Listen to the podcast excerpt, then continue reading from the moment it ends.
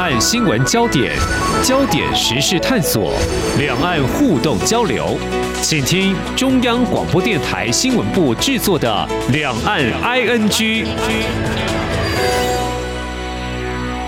听众朋友你好，我是黄丽杰，欢迎收听三十分钟两岸 ING 节目。今天要谈的新闻时事焦点是：持续一年多来的俄罗斯和乌克兰的战争有可能停火吗？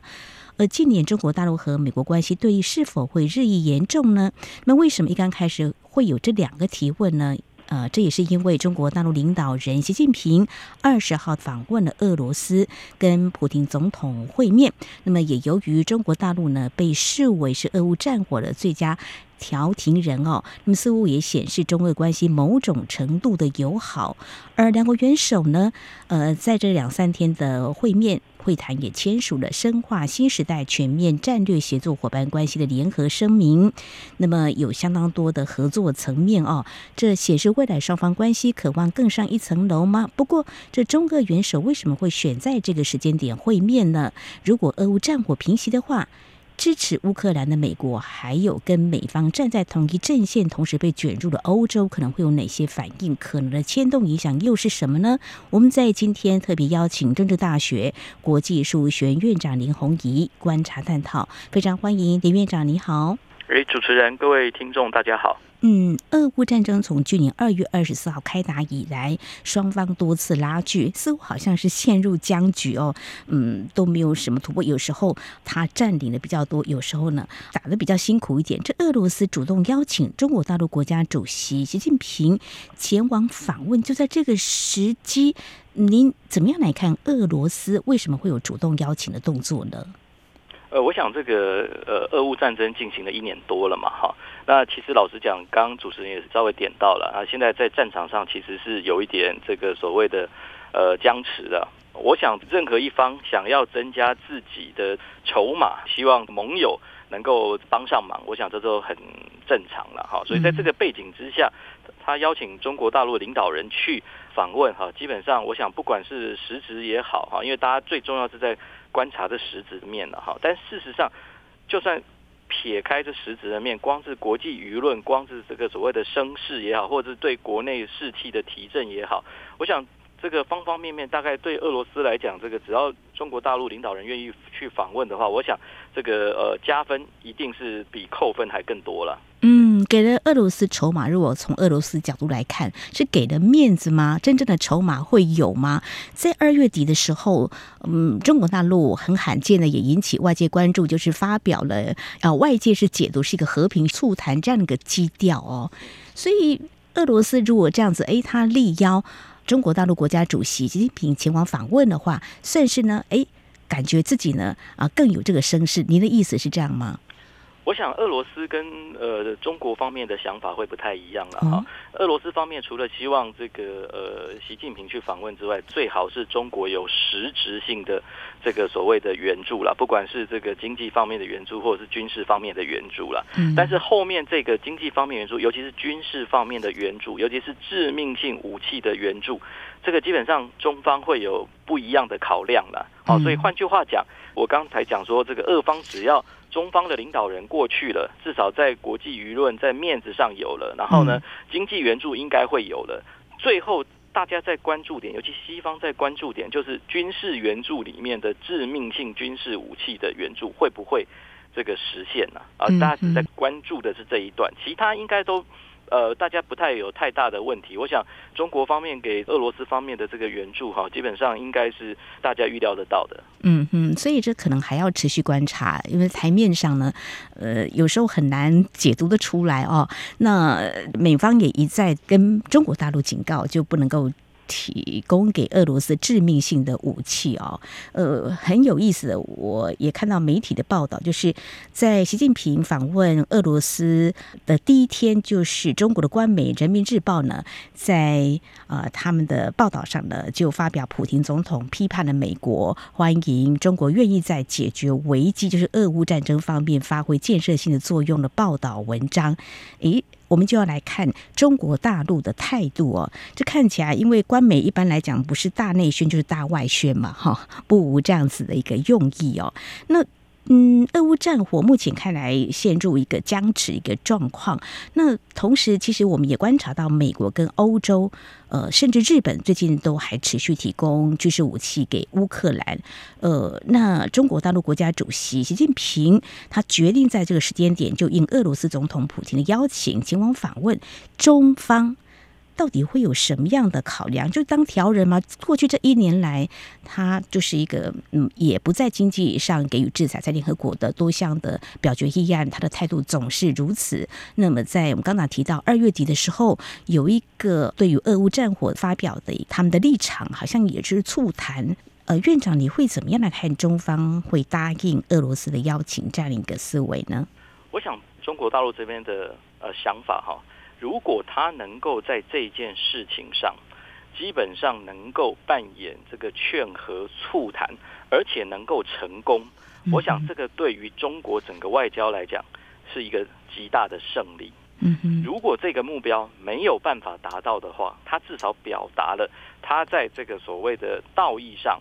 在精神上，在国际上，基本上是支持俄罗斯的。那俄罗斯在这个中国的这个方向，如果获得支持之后，它的内部的这个所谓的呃权力的稳固、民心士气，至少它还撑得住。嗯，所以换句话讲，就是中方做了这个动作之后，对俄罗斯来讲。我刚提了，就是说最重要，如果能够有实质的援助最好。那实质援助能要到多少，就反正都是赚的。但是至少在这个民心士气，在这个领导层的巩固方面，基本上是一个很重要的这个打了一个强心针了，哈。所以现在中方跟西方，中方这一趟的这个，尽管好像西方对他的批评蛮多的，但是中方现在做的这个，基本上就是劝和促谈。那西方要的是所谓的正义救责。这两个现在其实现在中美其实老实讲，它就是在这两个概念方面彼此在争高下嘛。嗯，那这个像美国这边提出来就讲说，OK。和谈可以，但是呢，一定要先有一些先决条件，比如说俄国撤出啦，哈，然后呢，先解决这个目前俄军进入到乌克兰领土的问题，这个问题解决了之后才来和谈。嗯，那当然，任何的和谈一定都会先谈条件嘛。那最后是不是照着这样的条件来进行？这其实是双方在这个形式上，尤其是如果没有办法在外交形式上，那就是在战场的形式上嘛。谁有可能在战场上获得一场？决定性的胜利就由谁来决定和谈的条件嘛？那现在就是因为僵持，所以换句话讲，中方觉得，哎，基本上我作为一个调人，我提出一个选项，嗯，如果双方能接受的话，哇，那这个基本上这个呃可获得的这个国际舆论也好，那基本上对于中国这个在国际间大国的形象，当然是有正面的帮助嘛。尤其在这件事情之前。已经先做了一次示范了嘛？他斡旋的沙特阿拉伯跟这个伊朗嘛，啊，那很明显，就这两个在中东的世仇都能够在中方的斡旋之下达成至少一个大家愿意坐下来，大家愿意妥协。那在俄乌的这个方面，他就暗示说，那俄乌也可以在这个方向上，就中国也有这个能力来做这件事情。但是呢？很明显的，西方当然在目前为止似乎是不管是自己接受也好，或者是在他支持之下的乌克兰，好像也没有要接受。但是我觉得，呃，这个是我们现在看到的情况啊。因为如果在外交形式上没有办法达成妥协的话，那有可能就是由这个战场来做一次决定性的战争来解决的。哇。哇，这好像还蛮复杂的。只是我觉得，呃，中国大陆现在看起来，你刚刚有提到这个在中东问题这个部分呢，中国大陆也是一个和平使者的一个姿态嘛，一个形象哈，让我们看到那。就是说，其实你可以发表一些宣言或促谈啊，啊调停啦，但是呢，就是领导人亲自到了这个国家，这个行动力展现十足，感觉是一个有节奏的。你怎么样来看中国大陆这样子一个外交的出访？呃，我想这这个是大概是接续我刚谈的，它它大概有一个层次的哈。嗯，第一个我想。作为一个大国，那很明显的，他大国崛起，大概没有人否认啊，连美国基本上都承认了嘛。他这个大国，那大国有大国要做的事情呢。大国如果能够做到在世界冲突地区能扮演出一个调停的角色，而且成功了，那证明他这个大国地位不止崛起，而且被人家所认可了。嗯，这个基本上是一个大国，像如果中国它迈向大国，它必须要做的事情。啊，如果这个暂时没办法做到。他让他的盟友基本上，呃不崩溃，啊、呃，继续能够在这场战争中站稳脚跟，至少不崩溃。那我想这个是呃中国的利益所在。第三个层次就是中俄之间，就俄国呃可以给中国的东西。基本上还有一些啊，能源应该是最大的这个项目了哈，还包括这个粮食啊，因为中国的人口比较多了哈，所以换句话，它的粮食基本上一定要保持供应的完整啊，甚至是充足。那俄国基本上是粮食是属于这个生产大国，所以这个粮食的部分基本上也是呃中国大陆所这个必须的。还有一些就是军工产品，虽然越来越少了，就是说俄罗斯的技术基本上就是还超越中国。的部分基本上已经越来越少，但是还是有一些关键的这个技术，基本上中国到目前为止还没有的。嗯，啊，这个基本上也是呃，希望从这个俄国方面能够获得的。所以从三个层次来讲，其实呃这一趟的这个访问呢，基本上都能够达成的。所以基本上是。讲白话一点，讲的比较通俗一点，是稳赚不赔了。哦，呃，我们不免会想到，如果是美中对立的话，那美国总统拜登为什么没有俄罗斯啊、出访的安排啊？呃，当然是包括美国为首的是支持乌克兰，像日本首相安田文雄呢，他也前往乌克兰给予实际上的援助呢，也是大家可以再关注的焦点。至于刚才教授你所提到的几个点哈，就是说粮食、能源。嗯，还有军工的相关技术，其实对中国大陆来说都还是非常的重要的哦。所以呢，中俄的关系的是否提升，或许我们接下来就来看未来他们的关系。会所谓的深化吗？呃，过去他们形成的中俄战略伙伴关系，还有在去年的年初的时候，他们就强调说中俄关系是上无封顶，北京的说法是这样。那这个战略伙伴关系在这一次元首会面，或许大家各有这个国家利益，那么各有期待之下，呃，是不是真的会有进一步的提升或？合作了哦，因为从这两三天的相关的说法动作，比如说像能源的输出采购等等，还有签署刚刚提到的深化新时代全面战略协作伙伴关系这样的一个声明。当然，其实声明当中也有谈到乌克兰问题哦。总的来看的话，你觉得重要的焦点是未来中俄关系可能会在哪些面向比较有我取我的，你拿你的，那么双方关系也进一步提升，您会怎么样来看呢？呃，我个人觉得哈，就是在刚刚我提的三个层次之下，就是看看，其实老实讲，就看俄罗斯要判断的，基本上他愿意给多少，嗯哼哼，到时候就是呃，讲白话一点，就是利益交换的问题啊。那第二个就是国际形势怎么样来演变，因为国际形势的演变会给俄罗斯的压力会比较大。因为它实际上是参与战争的一方，所以换句话讲，国际形势，比如说西方美国，如果在这个乌克兰的战场上给予比较多的更尖端的武器的话，对俄罗斯来讲，它的压力会比较大。当它压力比较大的，它当然要寻求更多的外援。当然，你要寻求更多的外援的时候，你要付出的代价就更大了。嗯，所以换句话讲，完全是看西方所谓的压力来。那我刚讲说，这个对中方来讲。其实老实讲，你换个角度来说，我刚讲的，它最高的层次就是能够斡旋这一场国际上的这个危机，当然就获得大国地位的肯定。如果今天没有办法，我刚才讲说它还有利益可以获得，但是这个是这个一体的两面。另外一面就是说，我们也必须很清楚的认知到，俄罗斯跟美国基本上都在乌克兰这个战场上消耗他们自己的资源。嗯，这个必须很认真的。嗯，这样对中方来讲，他的资源还没投入呢。你俄方、你美方，或者是甚至呃连带欧洲，你们纷纷的都把你们国家的珍贵的预算跟资源投入在这个看似呃无底洞的战场上。嗯，所以你们竞相的在彼此削弱了。嗯，对中方来讲，他好整以暇啊，他可以等啊，只要俄罗斯不崩溃，基本上中方可以等。所以换句话讲，因为他不是参战国，所以我也不能讲说时间站在中方这边。但是至少他好整以暇，他反正他面对的就是一个你们呃这个俄方美方之间竞相削弱自己的一个赛局嘛。我自己的观察，对中方来讲，他并没有任何损失啊。是，所以他也不需要。太过于急躁了。嗯，哦，他反而可以找到适当的机会。嗯，因为这次的访问啊，其实俄国早就已经替中方宣布了，但中方迟迟都没有没错回应，甚至没有肯定。对，啊，那我想他可能有一些思考的点啊，但是最重要的思考点就是，如果以刚的脉络来讲，他既然要做一个所谓的劝谈促和，嗯，那他就要做的跟西方不一样，也就是说，俄方可以接受他。最重要，乌克兰也可以接受他啊。接受他不是说接受他的条件，而是接受他至少他同时宣布嘛，就是说他要去俄国访问，然后呢，同时也要跟乌克兰的总统泽伦斯基视讯的这个所谓的对话嘛，对不对？这个才叫做双方都可以接受他，至少提一些建议出来。至至于同不同意，那是另外一回事嘛。既然愿意出来斡旋，那至少双方要能够接受。我想。中方应该是在等这个了，哈，就是双方都同意我来扮演这个角色，OK，那我就把菜端出来，好的这个部分。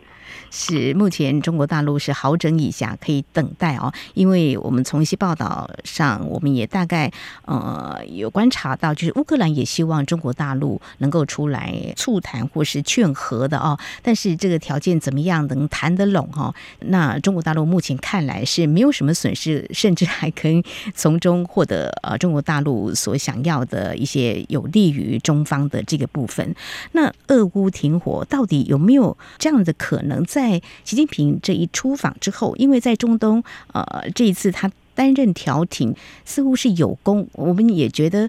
非常的不容易啊！那教授，我不晓得您怎么样来看？那俄乌停火会不会也是有那种可能呢？呃，比如说俄罗斯也许这个外援真的比较没有办法接续的状况之下，呃，是不是这是一个关键因素？或是西方他也呃持续的来给乌克兰支持？那这样子不但是僵持，而且会越演越烈。您会怎么样来看呢？应该是说俄罗斯啊，基本上啊，打了这一年还没有结束之后。其实他已经做了一些设想跟打算了。我自己的观察是，他已经做好了持久应战的准备。所以他至少可以再撑一年。对。所以换句话讲，就要考验西方可以持久的程度了。嗯所以换句话讲，再回到您刚的问题，就是说啊，你是不是有停火的可能？其实有没有停火的可能或停战的可能？基本上关键的因素在美国。嗯。也就是美国如果今天没有再供应武器给乌克兰的话，嗯，乌克兰基本上几乎没有独自可以应付这一场战争的能力。以现在目前来讲，已经打完了一年了，是对，所以换句话讲，关键在美国。我再强调一次，中方希望扮演的是一个所谓的劝和促谈，嗯，啊，美方基本上和西方是希望正义就责。就是说，像布林肯也讲得很清楚，就是说，如果以现状来谈和的话，基本上就是鼓励俄罗斯的侵略嘛，因为他已经公投四周已经入俄了。如果以现状就来谈和的话，那这个当然美国目前跟乌克兰都不愿意接受。可是很现实的就是，乌克兰要继续抵抗的。续战的这个基础就是有没有外援嘛？有没有援助嘛？是。那现在美国是最大的援助嘛？那就看美国愿不愿意继续的支持嘛？那如果俄罗斯已经做好了再打一年的准备的话，那就看美国是不是有这个愿意再支持乌克兰一年的准备啊？嗯哼哼，哇，还要再打一年哈？因为我刚刚有提到，像美国、还有欧洲，甚至日本呢，在最近都通过了比较新的，就是会继续支持乌克兰他们在军事上的援助哦。那这样看起来，嗯，而且中方跟美国他们所。持的一个立场原则不一样，一个是正义就责，一个是劝和促谈。嗯，谈到这个劝和促谈，继续就是要来看这个中国大陆。刚才我们已经有触及到，就说中国呢让中东宿敌伊朗跟沙地阿拉伯复交。我先请教院长这个问题：这两国在几年之后复交，是不是很不容易啊？那中国所扮演的角色，是不是也让你们觉得很意外？哦，这两个国家基本上应该呃，从冷战以来哈，基本上因为是冷战的格局了哈的部分了哈，那大概是这个二战以来，其实老实讲，由于美国基本上对于呃，尤其是七零年代之后更是明显哈，就要这个所谓的石油是一个战略物资啊，嗯，所以换句话讲，它其实就抓住了这个呃最大的产油国沙乌地阿拉伯嗯。的这个部分，然后呢，伊朗基本上就在这七九年哈革命了之后，甚至呃美国大使馆被占领好的这个部分啊，就刚好是卡特后雷根出的那一段这个时间呢，其实伊朗就成为美国眼中钉了哈，这个大概整个背景。然后呢，回到他们自己这个伊斯兰世界啊，那沙乌地当然是逊尼派的头，伊朗是什叶派的头啊的这个部分，所以他彼此在伊斯兰世界的教派方面，基本上他也是有很多的争议哈、冲突的存在。所以换句话讲，在阿拉伯世界的这两个国家，基本上就是等于呃，算是这个呃世仇的这个存在了哈。在奥巴马末期哈，就在这个一五一六年的时候，曾经寻求。跟伊朗之间啊，基本上来做和解，可是接下来川普马上就推翻了，啊，回归到原来冷战时候的壁垒分明的这个立场啊，哦，就是我是跟沙乌地比较友好，然后呢跟伊朗的这个敌对，但是呢，大概一五年、一六年之后哈，这个整个。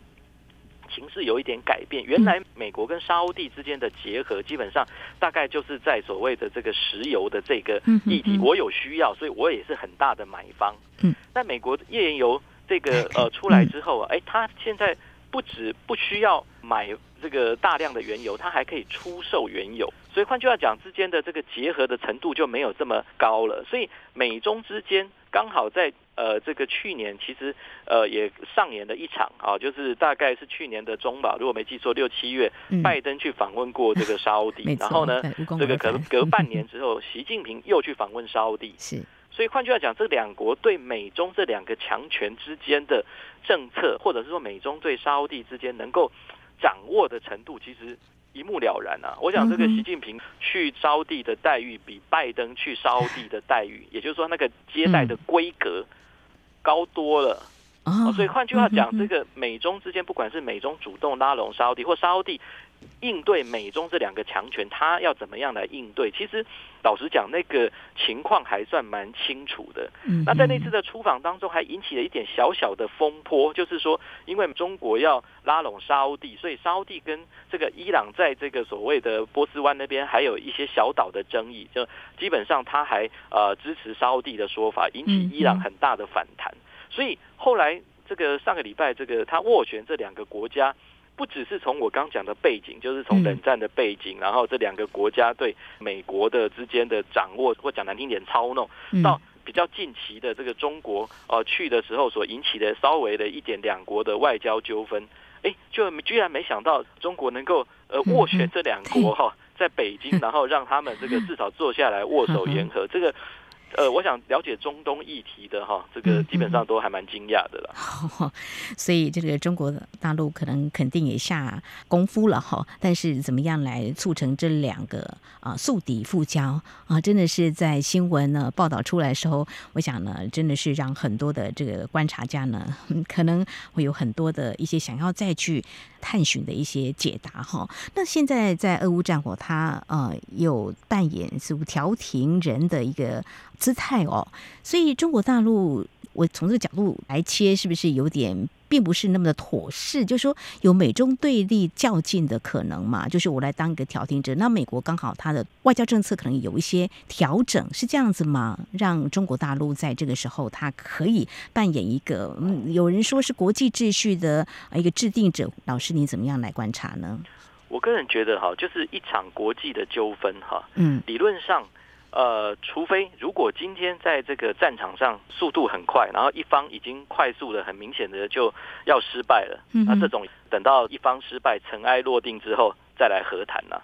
那如果是在战场上僵持的时候，理论上谈判的呼声就会起来。所以换句话讲，应该要这个各方如果希望世界和平的，理论上就应该在这个时候提出一些。方案出来，然后提供给双方哈，基本上有这个选择的机会，啊，所以换句话讲，中国在这个时候提出来，基本上就是提供给双方一个机会。可是双方基本上他会去衡量自己在战场上的能力，如果他觉得哎，好像他还蛮有机会的，基本上他就不会特别去选择要谈判。可是现在大家要蛮冷静的，我再补充刚刚所讲的俄罗斯，我虽然讲说他已经做好了要在应战一年的准备，但是他这句话并不代表说他就否认了可以和谈。他从去年九月公投入俄之后，其实他就已经释出了他可以谈，只是这个乌克兰方面好像似乎呃不是特别接受，或者是说提出了呃一些条件，我想俄罗斯也没办法接受的条件了。所以这个谈呃彼此之间和谈的氛围一直都没有成了哈。那现在就是中国再提出来了。呃，这个可能可以呃拉拢双方、握拳双方来谈判。是。那美国当然第一时间讲说，我刚刚强调了，就是要就责了啊，就是说，呃，你先把你该负的责任负了之后，我们再来谈。那这个是目前现阶段啊三月的部分，但是是不是半年之后还是如此？嗯。啊，这个基本上要考量的，因为接下来美国自己。要进入了这个总统的选举了，嗯，好的这个部分，那选举了之后呢，这个在野党共和党是不是愿意啊继续在这个乌克兰支持的程度上继续维持现在的强度？这个可能需要再讨论了。嗯，再来就是欧洲的这些呃盟友们，啊，这个其实老实讲，战争一拖久了之后啊，这些呃各国的各方，不要讲说西欧国家，连东欧国家那个邻近的国家。对于战争开始拖久了之后，都有一些不同的讨论了。嗯哼，所以换句话讲，我就讲，我就说，时间一拖久了之后，就考验了这个支持乌克兰国家的耐心嘛。是的。那慢慢的，如果他耐心不够，或者是基于国内政治，那各方就会希望说，那是不是经过谈判来有一个结果？嗯。那至于说那个时候如果发生的时候，那当然，呃，这个俄乌双方啊，基本上都有想要谈的。那个意愿的时候，那当然就需要一个比较双方能够接受的这个所谓的这个调停人出来嘛。假设中方提出来的条件是被双方所算是可以谈的一个基础的话。那这样子的局就形成了。嗯，对，是好，后续可以来密切关注未来战火有没有可能会比较缓和哦。最后要谈到，那美国就在这个中俄元首会面哦，那么也宣誓要深化加强协作伙伴关系之后，这中俄关系可能会进一步强化。那美国外交处境会怎么样？欧洲已经有一些讨论了，那是不是要持续来支持乌克兰？老师，你的看法？现在中国出手之后，其实老实讲，美国的这个压力会比较大一点，因为他呃民主国家，他就是要经过选举的过程嘛，是是。所以换句话讲，这个就看这个美国自己，尤其是共和党对于这场战争，他愿意再花多少资源。因为讲白话一点，因为他不是执政党，他资源花下去，其实老实讲，呃，会是民主党受益的。没错。对，民主党受益，所以换下你派总统出来，结果你基本上，呃，如果让这个所谓的你的对手受益，其实老实讲，那你还跟人家选什么总统这样子？嗯，是，对啊，所以这个基本上就看共和党怎么来思考这件事情这样。嗯，好。这个九月份、十月份的时候来看，这个俄乌战火在美国的这个呃下一任的这个总统选举啊，为什么讲那个时段呢？就是十月基本上是他们的会计年度的，就看你共和党怎么去思考你的拨款，你的拨款要不要再继续拨？你要用花多少钱来做这件事情啊？预算就是凸显了你的整个政策的这个导向跟思维。没错，我想美国拜登政府其实老实讲，在他的官方文件里面哈，尽管他。还在支援乌克兰哈，在这个俄乌战场上，但是他其实老实讲，他的所谓的官方文件里面，还是把中国视为竞争哈潜在的竞争对手，就是最强的对手了，所以他一直没有忘记放弃。或甚至他也是持续的把中国列为所谓的竞争对手，所以换句话讲，我是觉得大概半年后吧，就九月底十月初那个时候，整个进入到这个选举的季节之后，美国自己内部都要针对是不是哈继续支持乌克兰哈，基本上会有一场检讨了，或者是朝野之间的这个辩论啊。那这一场美国自己内部的辩论，其实决定了俄乌这一场。战争的走向是怎么样？那任何战争其实不管输赢，最后都是要经过和谈的。嗯只是和谈如何进行，然后各方在和谈里面获得的利益的多寡而已啦。这个都是一个必经的过程，因为只有透过这个过程，这场战争才会啊、呃、走上一个终点，不然的话，它就会悬在那里。嗯，那这个基本上悬在那里，对各方，尤其对这个战争的这两方来讲，其实是损失最大的了。没错，没错。所以美国的态度真的是至关重要。未来半年是一个我们可以密切观察的一个时间点。好，非常感谢政治大学国际事务学院院长林宏仪的观察解析。啊，谢谢主持人，谢谢各位听众。好，以上就是今天两岸局节目，非常感谢听众朋友您的收听，黄丽杰祝福您，我们下次同时间空中再会。